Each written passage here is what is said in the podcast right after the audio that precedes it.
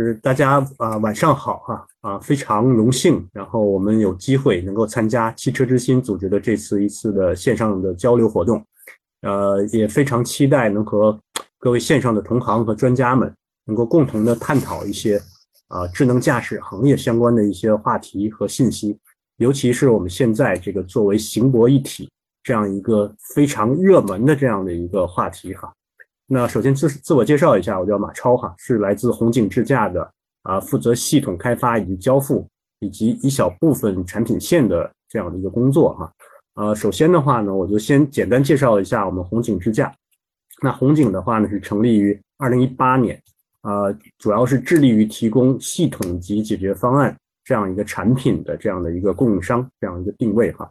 那红景的话呢，成立。呃，有这样几个关键词吧。那我们成立三年的时间，就做到了呃量产项目的一个落地和自动这样的一个自动驾驶企业。那那从三年这样一个速度来看，哈，应该是国内自动驾驶行业里边啊落地的速度相当快的一家企业了。那另外一个百分之二十七的话呢，是指在二零二一年，在中国的品牌的这样 L 二加的这样一个细分的市场啊。呃，当然不是所有的 ADAS 市场，呃，市场就是 L 二加的这样一个 ADAS 预控制器这样的一个细分领域下面，啊，做到了全国的数一数二的水平。二零二一年是全国销量第一，那二零二二年依然保持着前两名的这样的一个很好的一个名次吧。那机电的话呢，红景是全国唯一一家，就是出身是自动驾驶通用的，来自于美国 GM Cruise 团队，呃，这样一核心创始呃成员哈，就是我们的 CEO 刘飞龙博士。还有我们的这个负责传感器的寿祥博士，他们曾经都是可以说通用汽车是一个不仅仅做 L 四的这样一个车企，而且它是能够把它面向 L 四的量产这样落地的这样的一个企业哈。就是说红景的基因里面既有这种高端驾驶的成分，同时也有能够量产落地这样的一个基因。对，那量产的话呢，就是二零二一年，那我们在全国 Top 二十的销量车型中，唯一一个有国产。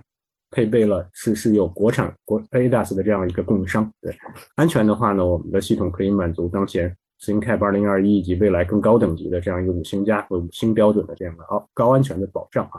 那从红景来看，目前定点的车型已经超过了二十多个，那去年的出货量累计出货量达到了二十万台套，合作伙伴三十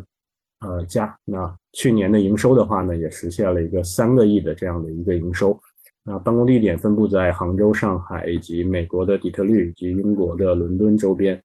还有呃合肥、北京哈，那四百家员工，其中百分之八十五都是研发人员，啊就不一一详细介绍了。然后这一页的话呢，是红景取得的一些啊大大小小的奖项哈，这就不一说了。其中不乏有一些是在智能网联赛道的第一名，包括创业大赛一等奖，还有特等奖等等。那首先的话呢，还是先简单介绍一下红景智驾的一个发展的路线图。那我们是走的一个渐进式发展路线。在红景的话，我们一直有一个愿景，叫做脚踏实地，仰望星空。那我想这是一个美很很好的一个很宏伟的一个愿景。那那红景是怎么来践行这个愿景的？那落到一个实际操作的一个层面的话呢，我想就是呃，我们是站在明天，做好今天。拥抱未来是对这个愿景最好的一个诠释哈，啊，怎么来解释这个事情呢？就是说，从二零一八年红警刚成立的这一天起，我们实际上是在研究 L 四的无人驾驶技术，但是同时我们也在同时对标着 L 二的 ADAS 的这样一个量产落地的技术。我记得当时的话，和刘飞龙博士一起在美国，从这个底特律，从密西根啊，一直对标，我们找了一台对标车，就是凯迪拉克的 CT 六 Super Cruise，一直开到佐治亚。那一路认真分析了，当时应该是当时在全球唯一一个能够量产非常接近 L 三功能的这样一个 Super Cruise，呃，当然还是 L 二功能哈，但是它的体验已经很接近 L 三了。所以我们是站在未来来看今天，我们当时摸清楚了整个 L 四的无人驾驶的所有的技术栈，然后同时又对标了能够量产的 ANAS 的当时的一个 L 二加的这样一个系统。接下来的话呢，我们干了一件什么事儿呢？我们就非常脚踏实地的，在二零一九年、二零二零年的时候，我们开始投入巨大的研发力量到 ADAS 这样的一个啊量产的赛道。当时的话是跟江淮汽车一起成立了一个合资公司，我们一起来来推出了 EREV 和单 V 这样的一个智能摄像头的产品。同时的话呢，还推出了我们的 IDDC 这样一个小型的预控制器这样的一个产品啊。那到了二零二一年的五月份，我们和呃呃贝斯在北京的一家全国很知名的一个头部的新能源车企，我们一起量产了一个 L 二加的 NOA 这样的一个预控制器硬件产品，应该说是。应该说，就我们三年可以实现量产，实际上指的指的就是这样一个快速量产的这样一个预控产品啊。到了二一年的十一月份年底的时候，红景当时是全国首家发布了呃基于地平线征程二芯片打造的一个 L 二加的一个轻量版的一个行博一体的解决方案。当时所呃之所以首家的话，呃实际上我们是在一个燃油车的这样一个。啊，大众型车型上来首家发布这样的一款产品啊。那到了二零二二年的八月份，然后红景的话呢，又是应该是国内首个基于三颗地平线勾三芯片推出的一个升级版的行博一体的这样一个解决方案。当然，未来的话，我们会支持更多的这种国内的头部客户，或者是我们呃一些 OEM 的客户哈。那红景的这。样的一个亮点的来看哈，技术上，因为刚才说了，我们曾经研究过 L 四的系统，降维到了 L 二。那我们的系统的软件的开发实际上是面向了很多的复杂的功能，也有一些基本的功能。不仅仅有 L 四的这种激光雷达点云的处理、高精地图的处理，而且还可以实现一些量产成本的部署。然后包括有一些行业首发的行为一体的方案啊，面向量产落地啊，开发一些可靠性更高的安全架构的设计等等。包括模块化的算法架构等等，可裁剪、很灵活的部署可以实现。呃，接下来想介绍的就是说，因为现在行业里面，呃，众所周知了，就是智能驾驶行业已经进入了下半场，也就是量产落地的阶段。那你有再好的技术，再先进的研发，最终还是要转化为客户能够量产、前装量产的产品，才是一个企业把技术转化落地的这样一个必经的途径啊。下面就是红景的一个产品的族谱。那从这个产品的族谱，我们从左下角来看的话，我们最先早期的行车功能的话，就是一个基于单勾二加上 MCU 的这样一个单微或 EREV 的这样的一个摄像头智能摄像头模组，后续会升级成一个单勾三的模组啊，不断的在升级迭代。那到了我们这个 HyperPilot 二点零的阶段的话，这就是我们今天呃话题的主角，就是行博一体这样的一个方案啊。进化到这个方案的时候。很早，在二零二零年，实际上我就提出了这样一个 Go 二加 TDA 加英飞凌 MCU 芯片，能实现五 R 五 V 十二个超声波雷达的这样一个行波一体的架构。当时来说还是很很领先的一个架构。那后续的话，我们会把这个分分布式的芯片的这样一个预控制器合并成一个单独的 SOC，再加一个 MCU，那我们集成化程度更高的一款新产品。当然，向上的话呢，HyperPilot 2.5的话呢，我们还有刚才提到的，呃，双勾三或者三勾三这样的预控制器的方案。那未来的话，还会实现一些城市的智能领航的一些冗余设计，包括一些更高端的方案。待会儿我会详细介绍。那后边的话，就刚好引出了今天的啊最热门的一个话题，就是 L2 或 L2 加行博一体智能驾驶辅助系统。那红景在这个在这个行博一体这样的一个呃。这个系统的方面的话，做了一些呃早期的探索和研究啊。首先先介绍一下，就是我们智能驾驶的发展的一个呃路线图。那智能驾驶从 L 零到 L 一，一直到 L 三、L 四，后面还有 L 五啊，就没有没有列得很全。那从这个功能的进化来看的话呢，对应红景的这套系统的话，就 HyperPilot Base 调音呃二点五或者 Pro。到未来的三点零或 Pro，到未来的 FSD 啊，对应的功能的话呢，从最基础的行车 AEB、ACC、LCC 这样的功能，到未来啊，到最基础的这种 APA、TGA、呃 RPA 等等一些基础泊车功能吧，逐渐的进化到一些升级版的 NOP，呃，还有一些更高级的一些泊车的功能哈，我们可以看到，那从 L 二加可能会是一个小小的分界线，那从 L 加以下的话呢？我们主要实现一些基本的 ADAS 功能，包括城市场景、高速场景、APA、RPA 一些基础的泊车功能。那这个阶段的话呢，很可能是有行泊分离一体。那这个舱泊一体是整个行业的，并不是红景的哈。这个时候还是有两种这种系统架构形态的存在的哈。到了未来的话，到了这个现在的 L 二加和 L 二点九这样一个阶段的话，那我们会升级成行车会会走向一个高级的行车。高级的一些 HPP 和 AVP 这样的一个高端的泊车功能。那这个时候，我们认为红警的方案还是走行泊一体这样的一个系统架构。那当然，未来还有更更大范围的 ODD 范围的 L 四的一个驾驶啊。呃，从这个系统的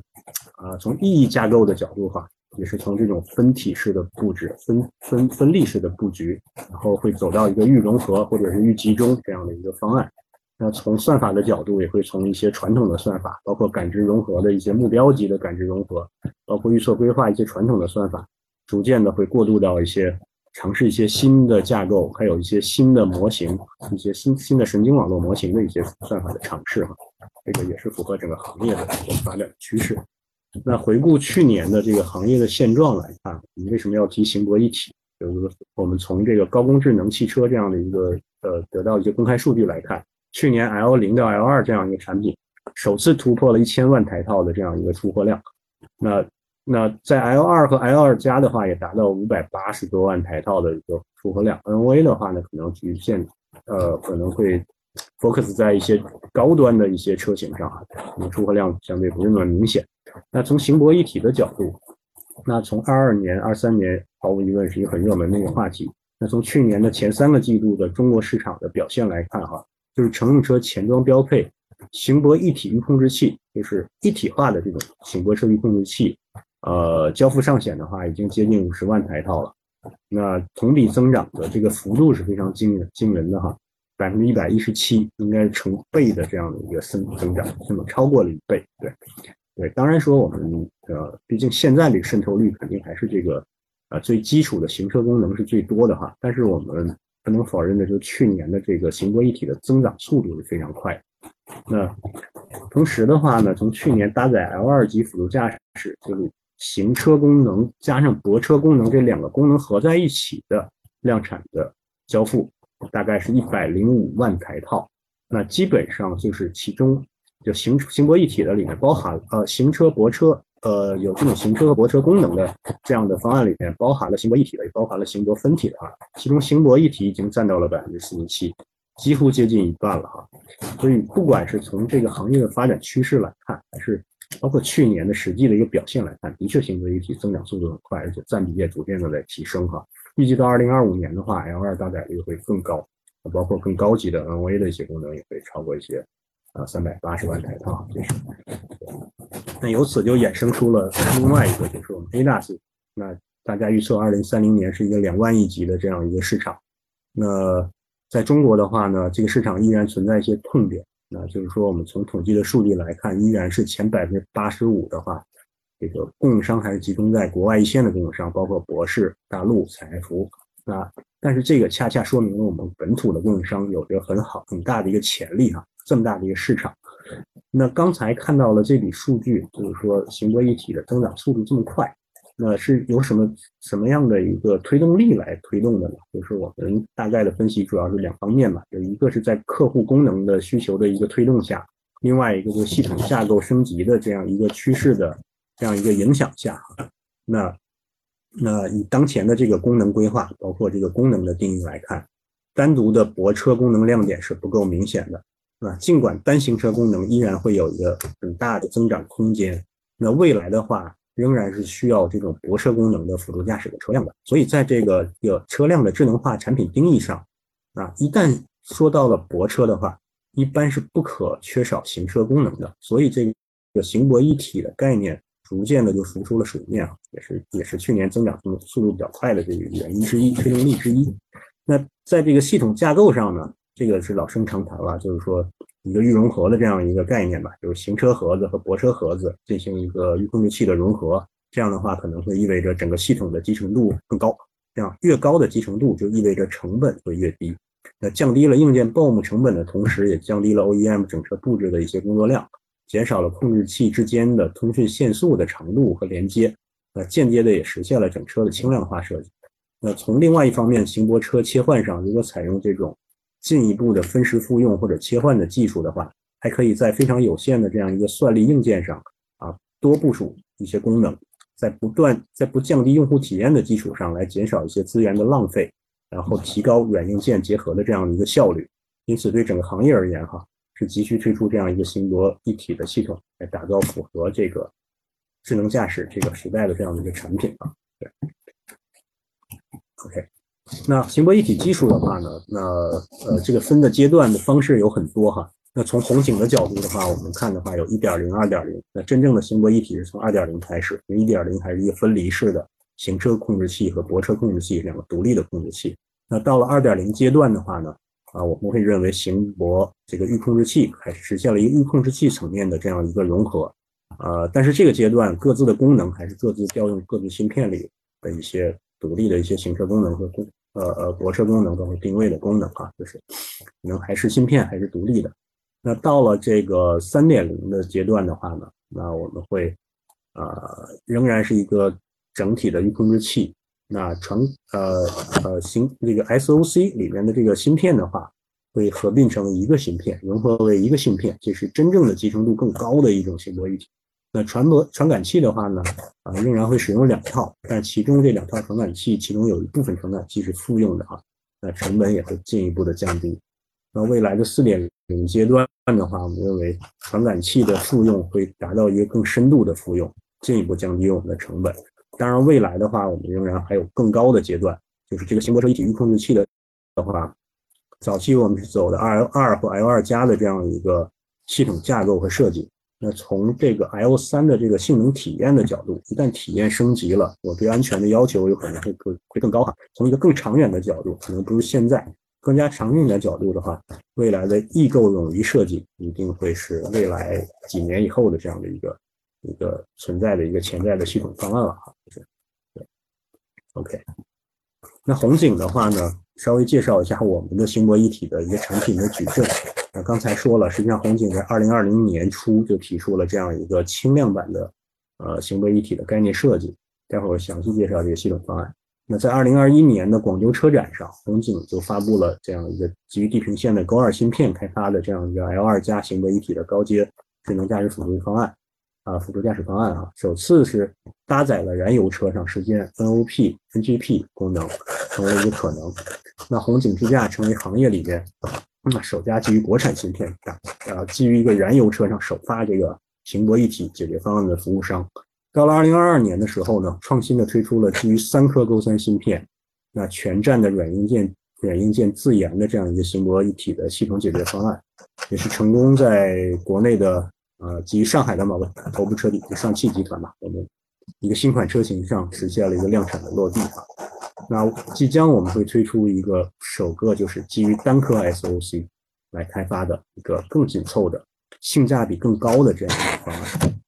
为车企提供了一个高性价比和和优异用户体验的这样一个智能化的产品，那我就分别介绍一下。就是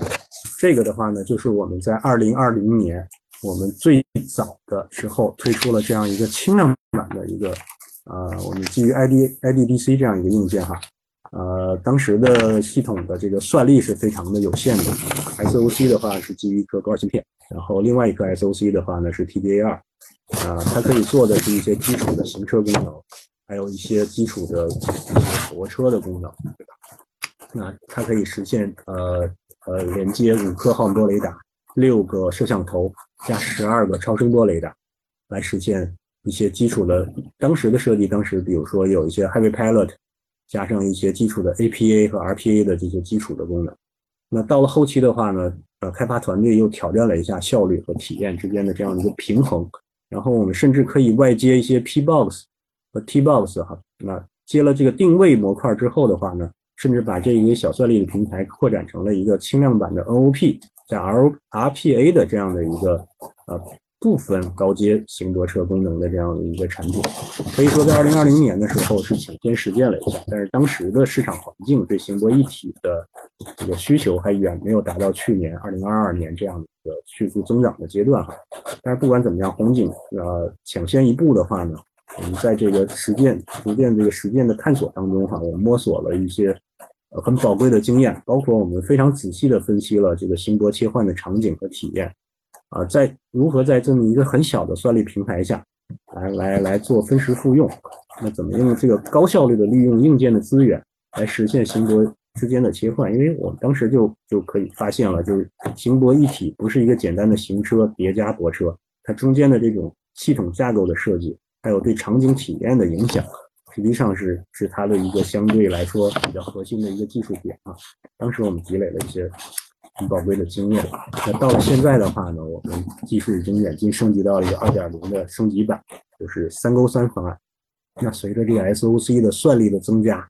呃，三颗地平线的勾三芯片，那外围传感器就不像以前这样只能外接五 R 六 V 或者五 R 五 V，那现在可以接到五 R 十 V，甚至扩展出一个 DMS，再加十二颗超声波雷达的这样一个配置，而且红镜可以非常灵活的适配各类的主流雷达，包括一些国内头部成像航模雷达，还有一些传统的一线大厂的雷达，可以对主机厂的这种系统架构。和整车的布局可以做一个非常灵活的响应。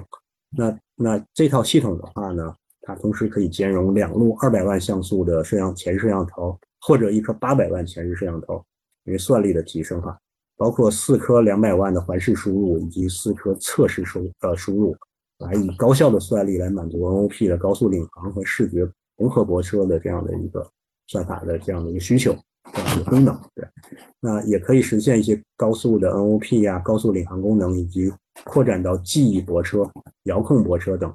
加起来有二十多项的行泊车的功能啊。同时，红警也做了一些亮点的功能，比如说可以提供一些对这种超长车辆或者危险车辆的一些智能避让，嗯，比如说一些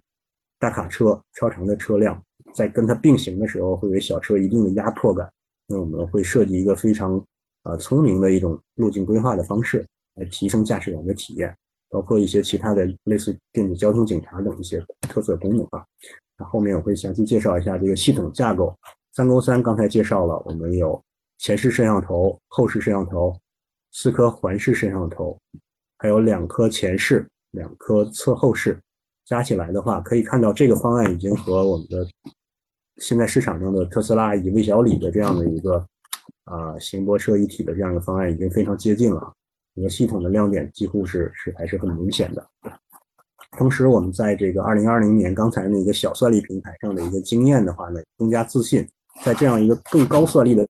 平台上，那我们有了以前的经验的话呢，可以提供给客户提供一个更好的行泊车切换的体验。那 NOP 的话就不再详细介绍了，那就是基于这种基础的 ADAS 功能的基础上呢。会衍生出一些更高级的，包括自动进出匝道啊、自动换道啊、自动变道超车等等一些高级的行车功能。啊，泊车的话呢，相对来说 APA，呃，从基础的 APA、RPA 到遥控泊车哈，到未来的记忆泊车，都可以在这个平台上来有效的支持。那这个平台的话呢，其中有一个可圈可点的就是全国产方案啊，就是我们跟地平线一直是战略合作的关系。那勾三芯片可以支持八百万像素的一个视觉感知的输入的话，八百万像素意味着分辨率更高，那会给客户提供给用户带来一个舒适度的体验会更好。所以为什么呢？其中有几条就是八百万像素，我的视距可以看得更长。那从一个老司机的角度来说，如果我的视线放得更远的话，那实际上驾驶的车的给人的体验就是更加的平稳，不会一脚油门一脚刹车的话，那往往新手司机可能看得比较近，如果视距比较看得比较近的话。很可能就是一脚加速，一脚又制动啊，就是给人的体验就不是很好。这是这样分辨率提高带来的一个用户体验可以感知到的一个体验上的提升。那性能突出的话呢，就是八百万像素，分辨率更高，可以采用了一些 BEV 架构啊，多传感器的 BEV 架构的话，可以减少减少一些误识别和漏识别，那精度也会更好。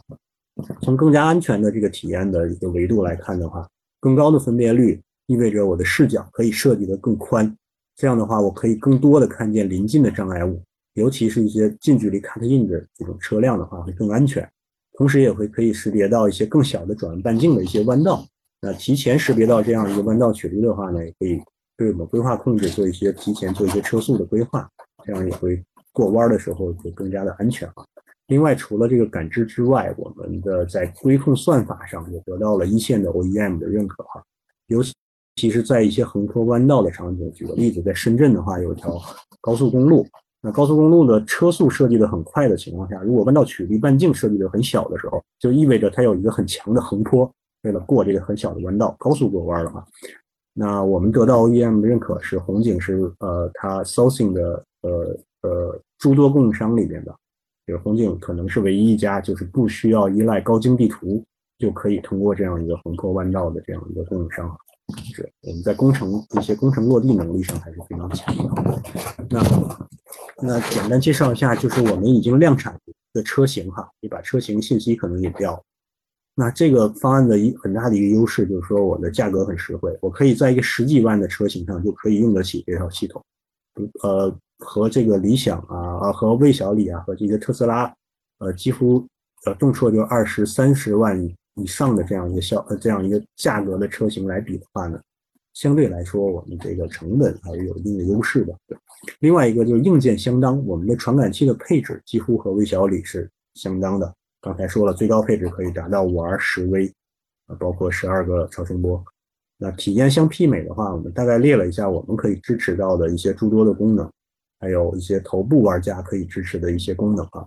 那基本上它有的我有，那可能某些就是就是就就是我有了他没有，或者他他有了我没有啊，几乎打了个平手吧，体验也是相媲美的。因为从这个角度，我们也是分析，并不是国内的所有的 OEM。都会是这个头部的这个魏小李这样的一个造车新势力的头部的新势力啊，那也就意味着，并不是所有的车企都愿意承担预埋过高的这样的一个算力的平台，因为预埋的算力过多的话，带来的成本的增加是非常明显的。那从 OEM 的角度，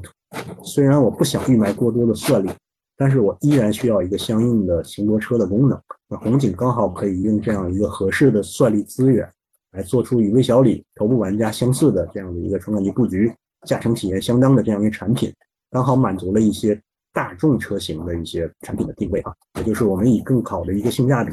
来提供一个相相应的一个相当的体验，也就是现在经常说的科技平权啊。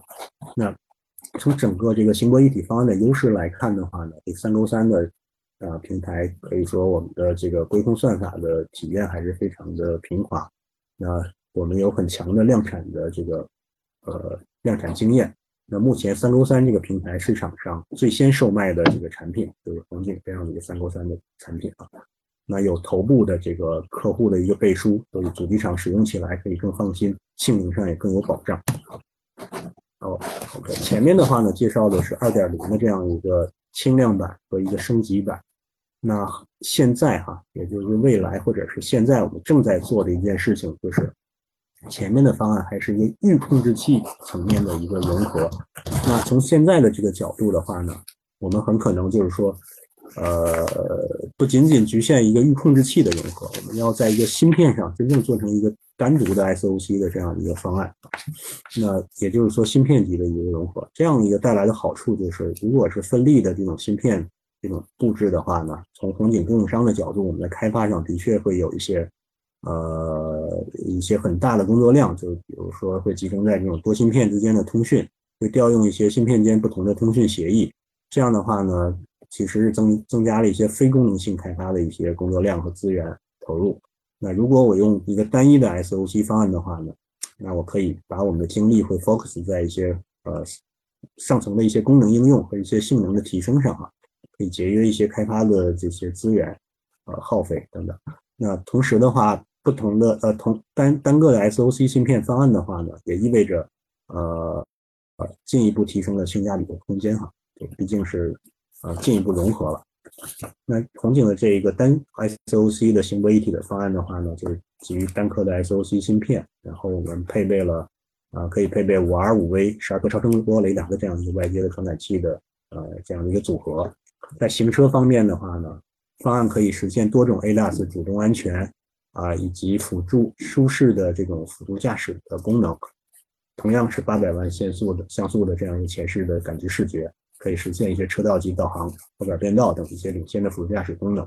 泊车方面的话呢，红景会从原来的泊车一点零的软件算法架构升级到泊车二点零的这样一个软件的算法架构，不仅实现了这种自动辅助泊车的基础功能，而且呢，这个新的架构的升级。我们更能够挑战一些狭小车位下一些高难度的极限的泊车场景。未来的话，还可以继续扩展到升级到这个记忆泊车的这样的一个功能的潜力哈。那针对单 SOC 的这样一个硬件的构架，那红景的话呢，将软件进行了一个全面的优化，然后让它能更好的适配我们的硬件。呃，因为毕竟单 SOC，呃，还是一个集成度很高的这样的一个一个硬件哈，对软件的这种优化也提提也提出了一定的要求，对。那刚好的话，在这种这种软件的优化的这样一个实现工程实现的背景下的话，那也实现了行车功能和泊车功能的一个无缝切换的一个很良好的体验哈。那从这个成本的角度来考虑的话，相较于行车和泊车这样两个独立的预控，那这个方案的话采用的这样一个啊单单 SOC 的方案，硬件算力可以进行复用，明显降低了硬件的成本，单芯片的集成度也更高，也缩短了开发周期。然后呢？更重要的是，我们可以把它引入到一些可以覆盖到十五万以下的这样的一个车型，那可以让更多的入门级的车型可以配备到以往的这种中高端的车型才具备的这种啊行博一体的这样一些功能的实现哈。呃，另外一个就是这个方案的话，目前是可以支撑、可以支持到一些呃欧盟法规，也就是说可以支撑一些车企的一些出海。呃，这样的一个计划哈，这也是它的一个另外一个功能的亮点。对，那介绍完了前面的这些行博一体的方案之后的话呢，也稍微简单介绍一下，因为很多啊供应商也都提出了行博一体的方案。那红景智驾的这样一个智能驾驶的辅助系统的优势是什么？就是说，首先一个就是我们的算法模型的优化，可以有一个降维的优势。刚才说了，我们从 L 四降维到这个这个。L 二哈，那我我是面向着未来来进行进行开发的，我不仅仅是当前的 ADAS，我也有一看在在看明天的这些功能。那这样的话，我们在做一些 NOP 这种复杂场景的时候，那实际上我们的算法经过有效的裁剪，实际上我是有一定的经验的哈。那实现了一个大算力的功能。那虽然我们现在是一个比较经济的算力下，但是我依然可以实现几十 TOPS 甚至上百 TOPS 算力才能实现的一些功能，然后看起来更像人的处理逻辑。就包含包含刚才说的，在一些大车的避让上，还有一些这种大曲率横坡弯道上、上下匝道场景上，可以灵活的处理这种复杂的这种场景，可以支持贴近人类驾驶员的这样一个呃速度的调节，还有包括一些变道的策略，打造一个相当丝滑和平滑的驾驶体验。同样，我们有很丰富的量产经验，待会儿会详细介绍。那性能有保障，有有头部的车企的这样一个背书。那我们研发效率也很高。那刚才提到了，为什么我们工程落地能力会比较强啊？就是在红景内部，我们是我们心目中的工程量产落地，它它一方面是流流程、要体系，这些都是要有的。就红景也是有有这样一套一一个一个开发的流程啊。但是我们认为，更多的还是一个面对工程问题的这样一个严谨的态度，包括一些解决工程问题的方法论，还有一些。更多的还有一些小技巧哈，就是说，从开发团队量产交付能力来看的话，这个团队的成员几乎都是十年加以上的汽车电子工作经验，有很强的这种汽车行业的基因。那整个量产工程的转化能力是非常强的，包括我们在项目管理上，对 OEM 和 Tier One 的开发流程都是有非常的熟悉的，都来自一种汽车基因很强哈。那星博一体刚才已经介绍了，我们是二零二零年最早就开始进行实践了，我们有这种在。说白了，我们可以在一个很小的房子里面，呃，居住的井井有条。那未来的话，我们算力提升了之后，啊可以给客户抬个呃带来一个更好的体验哈。那同时，我们很注重这种 C 端客户的用户体验，啊，与主呃与主机厂一起来站在一个 C 端 C 端用户的角度来来打造我们的产品体验。我们还有很专业的这种安全团队。啊来自于德系企业，那大家知道德系企业对安全是很重视的哈，也是很专业的一个团队。另外一个，我们还有可以提供一些增值服务哈，增值的咨询服务。这是怎么来来来来来体会这件事情呢？就是说，我们做行泊一体，那泊车工况绝大多数都是运行在一个低速低负荷的区域，恰好是内燃机工作，电机工作可能还好一些。如果对于内燃机的话，刚好是它最不稳定的区域。那这是动力总成实现难度较大的一个区域。那我们团队成员里面有很多是来自十几年的这种动力总成和线控底盘的专家背景。那虽然这些线控系统哈，呃，还有这种动力总成系统，那不是红警 ADAS 系统的这样的一个责任，呃，但是作为我们的合作伙伴的呃供应商来说哈，我们 OEM 的另外一部分供应商来说，对手叫，那如果大家一起不能联调过去的话呢？还是会影响到整个项目的这个整体的进展哈。我们刚好我们在这方面有十几年的经验的话，我们提供一些增值的咨询服务的话，其实帮助别人就是帮助自己，大家一起来实现一个快速的量产落地。那这个是很难、很抽象的一件事，我就只举了两个例子吧。第一个就是预控制器硬件开发周期最快记录。那从从这个电子电器设计到结构设计，到底软开发、中间件等等，包括这些 DVPV 实验一次通过哈，这些按照行业的平均一般是十二个月到二十四个月。那红景的话，在某一个呃项目里面实现了七个月的量产，几乎达到了一个行业的记录哈。这个是与这个工程团队的经验是分不开的。那个 DVPV 你可能做不好硬件，可能要来回重复试几次。那一次通过的话，还是还是怎么说，跟团队的这种呃工程落地的经验还很很有很有关系的哈。就是另外一个实例二的话呢，就是我们系统的工程能力和可以加速我们项目的落地。举一个项目的实例来说，就是去年年初的时候，主机厂希望我们能够在年初实现一个纵向功能的落地。到了四月份的话，五月份的话呢，实现一个横向功能的落地。但是当你在一月份实现纵向功能落地的时候，你会发现，那当时的这个横向的 EPS 转向系统，你必须要把对手件，它仍然不是红景的件，是是主机厂另外一家供应商，那必须要把它性能给固化下来。呃，刚好这个件又不能 OTA，那你必须要在提前把它固化下来。这个时候的挑战就在于，啊，你到底要不要放水？啊，如果放水的话，意味着你后面四月份。在横向功能联调起来会非常的吃力。那你不去放水，还是按照这种国际这种 Tier One 这种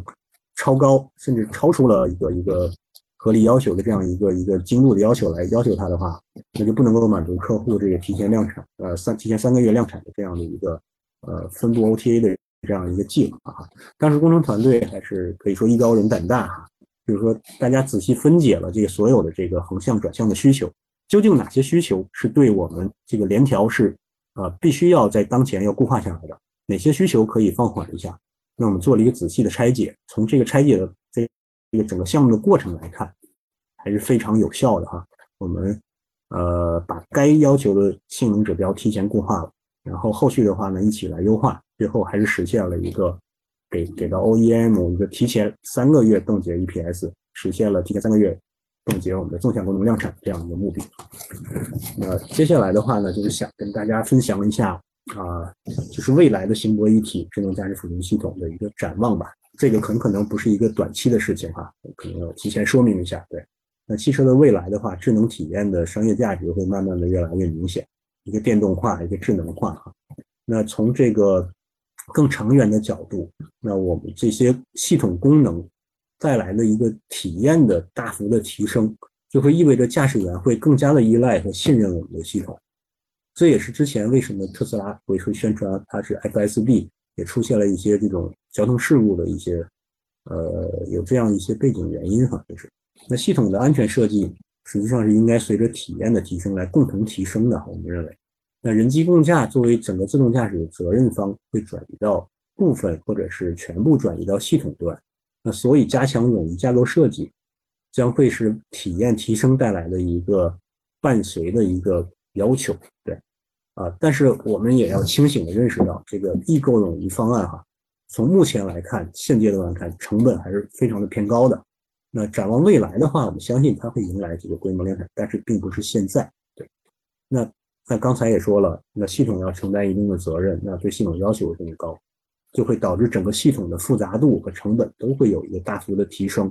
所以我们从红景的角度哈，我们企业的话呢，还是要对这件事情要把握好时间节奏，它是一个未来会发生的事情，但究竟以什么样的节奏来发生，我们需要从企业的角度要把把握好。OK，意义架构的这个变化的趋势呢，就不再详细说了。那从我们来看的话呢，落到行泊一体这个方案上来看。那现阶段的话呢，实际上行车这种单行车的功能会一直存在，我们认为哈。那那早期的单泊车的话，很可能会被行泊一体，甚至现在还有一些叫舱泊一体，现阶段可能还有一小部分的舱泊一体哈，啊还会还会存在。但是的确，舱泊一体这种方案的话呢，会存在着开发的沟通成本会比较高，因为一般座舱和泊车的话呢，是两个独立的团队来进行开发。那座舱的功能和泊车的功能开发模式又不一样，那两者融合在一起开发的话呢，会出现一些开发周期和迭代速度并不是完全匹配的这样的一个问题。所以，从我们判断来看，未来的话，单行车功能依然会存在。那未来的话，这种座舱和泊车的话，可能会有一些呃比较平民车型、低端车型可能还会保留一部分，但更多的我们会走向行泊一体的这样一个方案啊。所以，红景作为一个自动呃智能驾驶的这样的企业，既做行车也做泊车，我们还是非常看好这行泊一体这样一个赛道的啊。那包括泊车功能升级到，就就是为什么我们看好这行泊一体的话，那就是说有泊车功能的时候，往往还是需要一部分行车的传感器感知的参与的。你比如说在在在搜索车位的时候，然后进行一些避障，那需要行车功能的一些前视摄像头或者侧视摄像头，甚至一些环视摄像头来提供这样的一些感知的一些辅助哈。所以。我们认为行车和泊车放在一起还是更合理的方案啊。那未来的行车功能或者泊车功能，那行车功能现在实际上已经量产的，包括特斯拉和地平线，已经实现了一些 BEV 的一些架构一些升级哈。尤其是在这种呃多个传感器只能看见一部分障碍物的情况下，BEV 架构可以更更更好的呃提高一个识别的精度，对，减少一些误检和漏检。那包括一些头部玩家也在做一些基于 Transformer 的一些 Occupancy Network 的一些尝试，这基于特斯拉去年秋季的 AI Day 所展示的。但是这个的技术的话，应该注明的是暂暂时还没有进入一个很成熟的量产阶段，大家还在尝试。同时，它有它的优势，性价比更高，我用存视觉可以实现一些 3D 的功能。那而且扫描的频率也会更高一些，视觉分辨率更高。但同样，它也存在一些挑战。那相机作为一些被动光源的话，在一些极端天气下也好啊，可能效果会存在一些问题，这目前还在一个探索的阶段，那就不详细介绍了。那包括一些呃预测、规划、决策这种控制这些方面的话呢，也会逐渐的走向一些 learning base 的一些方法，包括会引入一些机器学习、深度学习还有强化学习的这些一些呃深度学习模型。那但是从我们工程落地的一个角度来看的话，不管用什么样复杂的模型。高端的模型必须要和一些交通基于规则的一些专家系统，还有一些其他的更高的可靠性的手段来相结合，才才可以达到一个量产使用的一个效果哈。所以我们还是主张这种模型应该具备一定的透明性啊，包括一些对数据的可分析性啊，那包括一些传感器呀，还有一些呃光学传感器，目前已经升级到八百万像素了啊，包括未来的四 D 毫米波雷达。高精定位等等，也会也会朝着这种越来越升级的这样一个方向去演进哈。那最后回到这个红景支架的这样的一个呃啊发展的追溯追溯曲线来看哈，就是红景一直是遵循的这样一个渐进式发展路线啊，因为因为我们也看到从 L 四的话呢，会有很长的一个评估期，这样这样一个瓶颈期，那解决了这些呃长尾问题、数据量的问题。包括整个整车线控的冗余度问题的话，以以后一定会会迎来这一个飞速的一个发展哈。但是，所以红景选择的是一个从 L 二到 L 二加，那以 L 二加作为一个支点，我们去一下子逐渐的迈向 L 三、L 四的这样一个发展的路线哈。因为这样一个路线是比较合理的这样一个发展路线。那未来的话，红景支架会遵循我们的这个 roadmap，一步一步的在不断的营收和回报当中的话，不断达成我们的阶段性的目标和。我们最终的目标哈，那最终也是，呃，中国是应该是我们汽车产销的一个大国了啊。那从智能驾驶的渗透率在不断的扩大，那从我们的角度来看，本土供应商我们认为是有在行博一体，尤其在行博一体这样一个系统方案上，应该更具有适合本土化场景的一个优势哈。那红景支架的话呢，未来也会与我们的 OEM 共同一起加速我们智能化升级的步伐。啊，这些是我们今天要展示的一些呃内容啊，谢谢大家。啊，后续的话呢，还是请我们的呃主持人，那看看大家有没有对红景或者是对这个行博一体的方案有一些要探讨的一些问题哈。OK 啊，我看到了一些问题哈，就是行博一体会给终端客户带来一个什么样的体验？OK 啊啊，抱歉，嗯。对，行博一体会给终端客户带来一个什么样的体验和价值？哈，就是刚才也介绍了，就是说，呃，从这个功能的升级来看，那未来的话，一旦提到泊车功能的时候，一定会带来这个行车的功能，很少会有车企就是单独规划一个泊车的功能。那从这个角度来看的话，那既然已经有泊车功能，就一定会带着行车功能的话，那这个行泊一体那对公公用户带来的体验的来看的话呢，啊，说实话，现在的一些基础的泊车功能给大家带来来的体验还并不是那么的理想。个人来看哈，比如说，但是反而行车功能给大家带来的带来的体验还是非常好的。所以从红景的一个判断来看，那行泊一体我们未来的这种高阶的行泊一体会给用户带来的这样的一个体验和价值会更加的明显。那行车功能的体验一直是很好的，我们那那那那怎么来理解这个行泊一体对客户带来的这样的体验和价值的话呢？就是说，呃，你既有行车的功能，它可以，它最大的一个价值就是在于它可以覆盖到我们的驾驶场景里面的全场景覆盖，不仅仅在高速场景下，还是城市场景下可以实现一车行车的功能。同时的话呢，还可以在一些停车场这样一个低速的场景下。实现一些泊车的功能啊，对于客户来说的话呢，它几乎自动驾驶总是要从着这个这个 L2 这种 ADAS 这种基于功能的开发，逐渐的向这种 L3、L4 这种基于场景的开发。那实际上我们在做 ADAS 基础场景的时候，我们认为已经完成了百分之七十，甚至到百分之八十的这些基础功能的开发。那未来的未来的竞争是是体现在哪里呢？实际上，我认为就是在更多的覆场景的覆盖度，那不仅有行车的覆盖度，还有泊车的覆盖度。那给客户带来的价值的话呢，就是更好的，一个是更安全的体验，另外一个就是一个更舒适的体验啊。我想这是行博一体给我们带来的一些体验和价值啊，就是，嗯，啊，另外一个问题的话呢，OK，有有我们在线的呃同行。提出的一个问题就是，行车和泊车场景中哪些传感器可以共用？对，呃，因为现在它分为几个阶段哈，第一个阶段大家还是分开使用两套传感器，那到了这个下一个阶段的话，哪些可以复用？呃，现在我们我们比如说你在这个呃做 APA 的时候，大家可能还是只用环视就够了。那到了 HPP 甚至到 AVP 的时候，我可能是要在搜索车位的时候，做泊车的时候，或者做这种记忆泊车的时候，我同时我要复用前视的视觉，用来干什么呢？我要做一些微小障碍物，或者是规划的路径上出现了这种障碍物的一些避障的要求。那这个时候的话呢，这时候泊车会复用到借用到一些行车的传感器啊，这是一种其中的一种共用。对这个问题的原话是共用。对。那同时也会有一些复用的场景，就是说，在一些轻量版的泊车的方案上，大家在尝试能不能在环侧复用。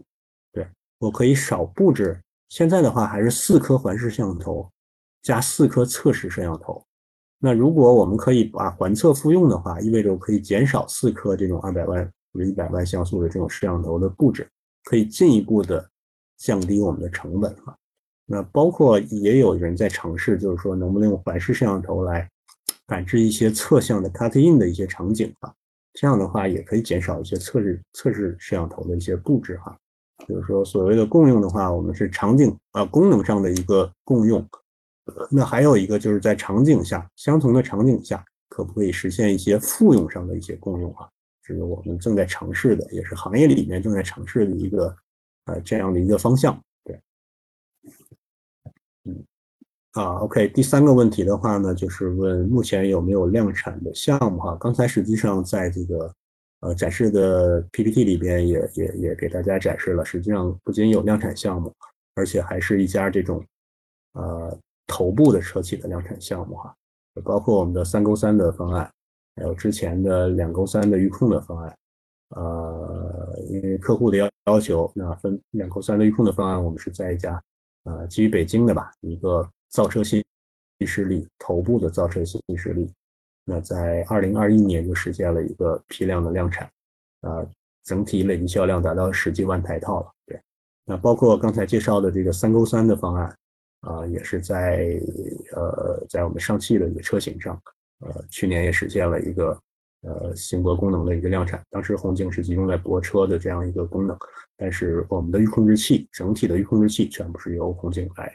啊设计生产的。那另外一个的话呢，我们这个轻量版最早实现的这个轻量版的行泊一体，就是这个 J2 芯片加 TDA 芯片。那我们最早是在呃，包括去年年底和今年会在江淮的一款车型上来实现量产哈。目前基本上可以已经有了三四个以上的这样一个客户项目。未来的话，我们会再争取一些更多的一些头部车企和一些呃新能源车企的一些项目。对，啊。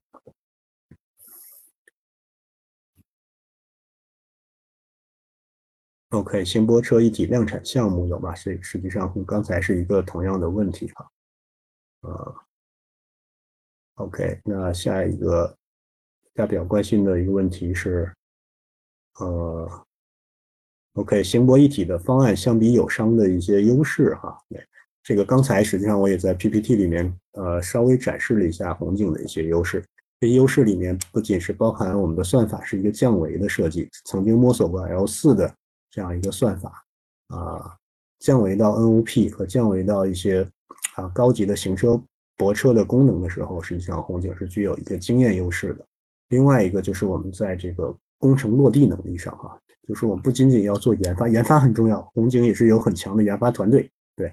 那同样我们也需要有一个很好的工程落地的团队，毕竟我们是在车企，我们是一个 To B 的业务，要跟我们的车企的。开发流程和它开发要求相结合。刚才也说了，我们团队有十几年的这种汽车电子的经验哈。那那从这个角度来看的话，汽车基因很重，我们可以和主机厂在一些合作的开发当中，包括我们对线控底盘的理解，大家共同调教的时候，我们不会说这个不是我们 ADAS 的问题，我们就把它推给了 OEM 客户，我们就不管了。那我们有这些线控底盘的一些。呃呃，一些专家，还有尤其是在动力领域的一些专家，我们会跟跟我们的客户一起来共同来完成，一起克服困难，啊，一起来完成这个项目哈。另外一个就是说，我们在感知系统上，我们相比友商的优势，实际上我们是一个国内的感知系统和地平线来合作的话，那我们可以在一些，尤其是在一些法规项上，那在比起一些类似于博士和 Mobileye 这样的一个这样国外的感知系统供应商来看的话，那他们的数据集更多的是在欧洲训练的。那在国内的话，包括 CinCap 场景里面会有一些 e-scooter 的场景，小滑板车的这种或者小电驴的这种场景，像 AEB 他们得分率并不高。那我们国内的基于本土方案的话，我们的这个得分率会相对的高高一些哈。包括一些呃黄实线的感知、车道线的感知，还有包括一些中国特色的交通场景，这实际上是我们这个呃供应商的一个优势。另外一个，刚才我也介绍了，在高速弯道上，实际上红景是做了很多的工程化的优化的。那在这种高速弯道，尤其是这种有很强的横坡的高速弯道上，那呃，主机厂对红景的这样的一个呃评价的话，也也也从第三方的角度来证明了我们这些一些优势哈，就是对，呃，另外还有一些啊，在静止障碍物的处理，在融合的一些算法上的处理，红景是做过一些。很强的优化的，我们我们是以一个相似的价格来打造我们的亮点，然后然后希望能达到一个很好的性价比的，提供这样一个很好性价比的这样一个产品，这也是红景的产品的一个定位哈，就是 OK OK 呃，贵公司的行波一体是一套软件吗？还是两套软件哦？这个可能大家。呃，我稍微解释一下吧，因为红景是一家系统级产品的供应商，那我们提供的是硬件和软件一体化的系统级解决方案哈。我们不仅仅提供软件啊，软件是我们很重的一部分，我们还有包含硬件，我们是一套软硬结合的一套系统。对，OK，还有一个问题，我可能是最后一个问题了哈，这是一个很好的一个问题，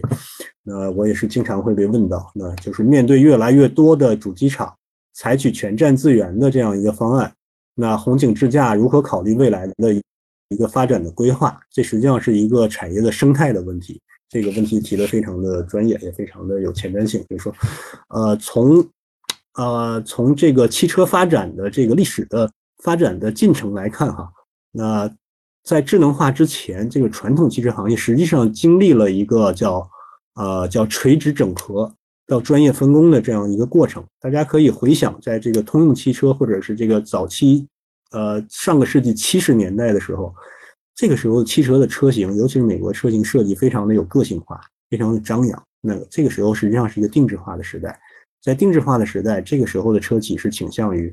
垂直整合的。那个时候的美国通用不仅整合了德尔福这么这么呃，它是作为它的一个零部件的子公司，同时它也整合了一多一些很其他的一些，包括一些发射卫星和修斯公司都是在通用汽车下面的哈，就是垂直整合的很厉害。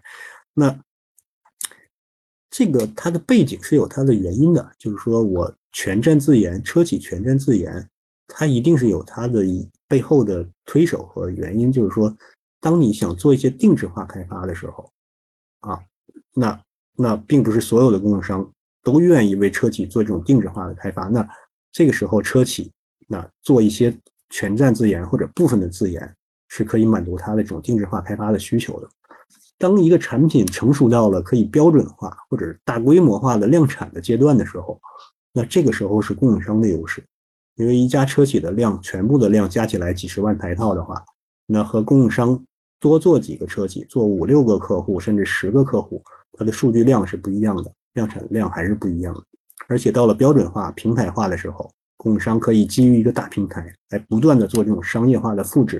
实际上，这时候它的这个优势就显现出来了哈。从所以从我的个人来判断这个话题的话，要分开来看，就是究竟是基于 L2 的行博一体，还是基于更高端的行博一体。那如果是一个基于基础功能或者是大规模量产的标准化的产品的角度，那我我从当然红景是一家系统级的供应商 Tier One，那这个时候我们是认为还是 Tier One 的优势，我们有规模化的优势，有数据量的优势。那如果是到了这种定制化需求，或者是某几个定制化需求的时候，我想更好的一个商业的一个合作的生态，就是我们和主机厂来做一个非常紧密的合作。那主机厂可以基于我们供应商的一个基础平台的底座，然后呢去做自己的这种定制化的、特质化的这种功能应用功能的开发。我想这是一个行业里边最高效、最经济的一种合作方式，可能会比起。呃，连连基础的底座都来全站自研，可能来的要对于主机厂而言哈，可能来的会更高效一些哈。所以我们觉得还是一个分别的看待啊对待，就是说到底是这个产品的方案达到了一个定制化的程度，还是一个规模化标准化的程度。另外一个也和我们这个呃对应的产品的等级行波一体化的等级有关系哈。这是我对这个问题的一个认识哈，也欢迎大家一起来探讨。呃，现在来看的话，好像已经九点过了九点了哈，呃，时间呃已经稍微过了一点，然后最后还是再次感谢呃汽车之心还有线上的各位同行，然后呢，我也非常的希望能够跟同行们做更多的一些交流，然后红景能够和我们的主机厂一起，来共同加速我们，